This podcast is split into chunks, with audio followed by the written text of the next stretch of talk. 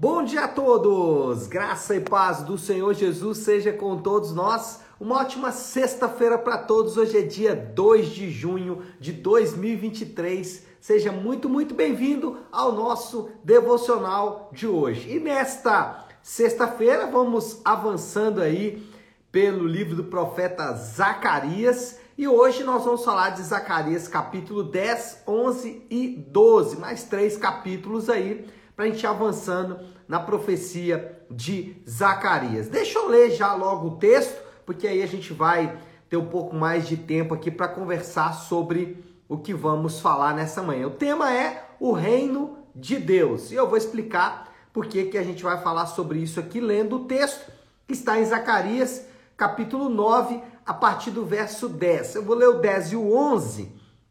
É, talvez eu leia também o 12. Vamos lá é, Zacarias capítulo 9, desculpa, capítulo 10, versículos do 9 até o versículo de número 11. Naquele dia procurarei destruir todas as nações que atacarem Jerusalém. Derramarei sobre a família de Davi, sobre os habitantes de Jerusalém, um espírito de ação de graças e de súplica. Olharão para mim aquele a quem transpassaram e chorarão por ele, por quem chora a perda de um filho único, e se lamentarão amargamente por ele, como quem lamenta a perda de um filho mais velho. Naquele dia, muitos chorarão em Jerusalém, como os que choram em Haddad Rimon, no vale de Meguido. Todo o país chorará separadamente. Cada família com suas mulheres chorará. A família de Davi com suas mulheres, a família de Natã com suas mulheres, a família de Levi com suas mulheres, a família de Simei com suas mulheres e todas as demais famílias com as suas mulheres. Eu li um pouco mais longo aqui o texto, mas o ideal aqui é que você leia todo o capítulo 12. Por quê? Porque o capítulo 12 marca o início da segunda profecia de Zacarias. Lembra que Zacarias, ele faz duas profecias extremamente messiânicas e também escatológicas, ou seja, ele faz menções a chegada do Messias, a vida do Messias e o reino que o Messias virá implantar, é, ele faz isso através dessas duas profecias. A primeira profecia vimos ontem, a segunda profecia começa exatamente aqui no capítulo de número 12. Essa profecia, ela mostra que o reino de Deus, lembra que Zacarias, Ageu, é, Esdras, Esther, Neemias, Esther um pouco menos, mas Esdras Neemias, todos estão tratando é, exatamente de dois temas: o templo e a aliança. E aqui, é, Zacarias, não vou dizer que vai inserir um novo tema, porque o templo e a aliança estão intimamente ligados com o reino de Deus, mas agora é, é, Zacarias vai inserir aqui esse tema que é o tema do reino de Deus. O reino de Deus vai vir, essa é a promessa que Zacarias fala, mas ela vai vir com um preço altíssimo, um grande custo. E no Novo Testamento, essa chegada do reino, ela abrange tanto a primeira como a segunda vinda de Cristo. Os dois estão juntos para cumprir essa chegada. Isso mostra que em alguma medida, a profecia de Zacarias ela tem um cumprimento imediato e também um cumprimento futuro. Por exemplo, um cumprimento imediato, nós temos aí, né? O choro pelo aquele que eles transpassaram. Vamos falar disso daqui a pouco. Nós temos aqui um pouco para trás, é, no capítulo, se eu não me engano, capítulo de número 11, onde ele fala sobre o pastor que foi comprado por 30 moedas de prata. Eu tinha até separado esse texto aqui para eu poder ler, mas eu acabei aqui não não me lembrando de onde está aqui, mas está no capítulo 11 aí, que fala exatamente que ele vai ser comprado por 30 moedas de prata. É muito interessante por quê? Porque essa profecia se cumpre aonde? Lá em Jesus, quando Jesus é traído aqui, ó, tá aqui, ó, versículo 12. É, Zacarias 11, 12. Eu lhes disse: se acharem melhor assim, paguem. Se não, se não me paguem, então, é, se a, deixa eu ler de novo, né? Eu lhes disse: se acharem melhor assim, paguem-me. Se não, não me paguem. Então eles me pagaram 30 moedas de prata. coincidência ou não, Jesus foi vendido por 30 moedas de prata. Mas vamos falar aqui então, já que acho que não há muita dúvida dessa ligação entre o que está acontecendo aqui com o que aconteceu com Jesus, com o que vai acontecer ainda no futuro. Algumas coisas importantes aqui. Primeiro é que esse reino ele tem uma marca. Qual é a marca desse reino? Arrependimento.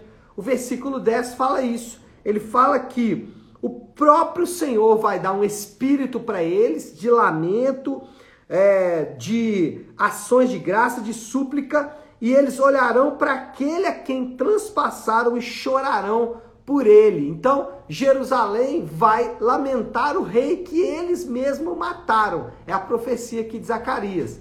Em Atos capítulo 2, logo depois da assunção de Jesus aos céus, é, os apóstolos, especialmente Pedro e João, estão pregando em Jerusalém e os, os habitantes de Jerusalém choram e se arrependem pelo que fizeram, né? Pedro chega a dizer isso. Vocês mataram o rei da glória. Nós somos chamados ao arrependimento. Os crentes são chamados ao arrependimento. Esse é um chamado constante no Novo Testamento. Arrependimento, arrependimento e arrependimento. Arrependimento não é só de ações de pecado, porque se fosse só de ações de pecado, você poderia esgotar o seu arrependimento, né? Dizer assim: opa, hoje não tenho nada que me arrepender porque eu não pequei. O problema é que arrependimento também envolve atitudes de pecado. Há quem diga que se você não materializar o pecado, não é pecado. Bom, isso é um problema com a própria teologia de Jesus, porque Jesus diz que se olhar para a mulher com sentimento ruim já é pecado. Que nós estamos aprendendo com isso aqui? Que pecado é muito além do que apenas ações de pecado. A nossa própria natureza ela é pecaminosa. Então os crentes são chamados ao arrependimento em todo o tempo. Arrependimento, ele supera duas tendências nossas. Uma tendência é a distração. Eu coloquei a palavra distração porque eu não encontrei nenhuma melhor. Mas distração aqui também quer dizer que eu coloco a culpa dos meus erros em outros. Eu transfiro isso. O arrependimento diz: não, o problema essencial é você, sou eu. O problema essencial somos nós. Então o, o arrependimento evita que eu fique colocando a culpa no governo, na minha esposa, nos meus filhos, no pastor, no político, não sei quem, não sei quem. Não, o arrependimento diz essencialmente o problema está em você. Então evita a distração. Mas o arrependimento também evita uma outra tendência, a autocomiseração, a automiséria. O que, que é isso? É aquela pessoa que fica falando: Nossa, eu errei, agora Deus está me punindo, Deus está me dando chibatadas, está vendo? Eu estou pagando os meus pecados, estou pagando os meus pecados, estou pagando os pecados do meu pai, é a maldição hereditária, e aí você fica ali naquela miséria o tempo todo. Arrependimento acaba com isso. Por quê? Porque o arrependimento diz que há perdão de pecados. Então, o arrependimento é aquele que fala: olha, uma vez que você reconheceu o pecado e deixou, não há mais o que ficar choramingando sobre isso. Então, o arrependimento acaba com essas duas tendências: distração, colocar o erro no outro, ou quando assumir o erro, ficar com comiseração. Ah, eu sou muito ruim mesmo, Deus está me, me, castigando. Né? Aquela choradeira que não tem nada a ver com arrependimento. Segunda detalhe, ou segundo observação aí, ou segunda promessa sobre o reino, é que o reino é um reino de salvação. Olha só o que diz o versículo 9: Naquele dia procurarei destruir todas as nações que atacarem Jerusalém os inimigos serão destruídos. Aqui, quando a Bíblia, especialmente no Antigo Testamento, usa essa linguagem de destruir os inimigos, a gente precisa tomar cuidado, porque senão a gente vai achar que é, Deus vai trabalhar para destruir os nossos inimigos. Né? Então, seu patrão, alguém pega no seu pé, ele é o seu inimigo. Pode ser o inimigo, pode ser o governo também, né? Então, nossa, Deus vai destruir esse inimigo. Mas a linguagem do Antigo Testamento é a seguinte: ele queria mostrar que salvação estava ligado é, a algumas bênçãos que eram territoriais. Então, destruir os inimigos de Israel era uma forma de dizer vocês serão salvos. A salvação, ela é o parceiro fiel do arrependimento. as duas andam juntas, de mãos dadas. Uma nunca vem sem a outra. A salvação não acontece sem o arrependimento e o arrependimento sempre vai gerar salvação. Se o arrependimento é o reconhece e deixa, salvação é resultado do arrependimento. Por isso que eu disse que não há espaço no arrependimento para as duas tendências, nem para nem para distração, porque no fundo nós reconhecemos é, que o problema essencial somos nós, mas também, como eu disse, não dá para ficar é, com autocomiseração. Porque se houve arrependimento de fato, vai haver salvação, vai haver aquela sensação de perdão de pecados. Mas não só sensação, porque nós não somos levados por aquilo que sentimos. Mas veja bem, nós precisamos entender com a mente esse entendimento com a mente desce para o coração e gera novas atitudes. É assim que funciona a palavra de Deus. E é assim que nós devemos encarar. Quando arrependemos, nós somos salvos. Essa salvação, ela entra no nosso coração e muda a nossa trajetória ou transforma a nossa vida. E por último aqui existe uma tensão entre o já e ainda não. Então, primeira coisa, o arrependimento é uma marca distintiva do reino, a salvação é a promessa do reino e existe uma tensão entre o reino já estar implantado e o reino ainda não está plenamente implantado. Olha só, essa tensão ela não é nova entre já e ainda não. Se a gente pensar, por exemplo, nas pessoas que receberam essa profecia aqui de Zacarias, lá nos primórdios, pensa como eles estavam voltando do exílio, né? Estavam vindo da, da Babilônia e a, a cidade, a, a nação estava completamente destruída. E aí qual é a profecia? A profecia é essa: não, vocês serão salvos, né? Ou naquele dia procurarei destruir todas as nações. Então pensa para esse povo. Peraí, mas nós estamos aqui completamente destruídos. Deus está falando que vai destruir nações que nos é, fizeram mal. Então veja que essa tensão, ela não é algo novo, sempre existiu. E essa tensão entre já, já estamos no reino de Deus e ainda não estamos no reino de Deus, ela supera duas posições. A posição fatalista, ela é superada nessa tensão. Qual é a posição fatalista? Bom, se Deus vai, se Jesus vai voltar, se eu estou aguardando o reino de Deus, se é, a grande promessa de Deus para mim é no reino vindouro, então eu não preciso fazer nada. Os irmãos de Tessalônica viveram essa tensão. E Paulo chama a atenção deles, fala: olha, isso está errado.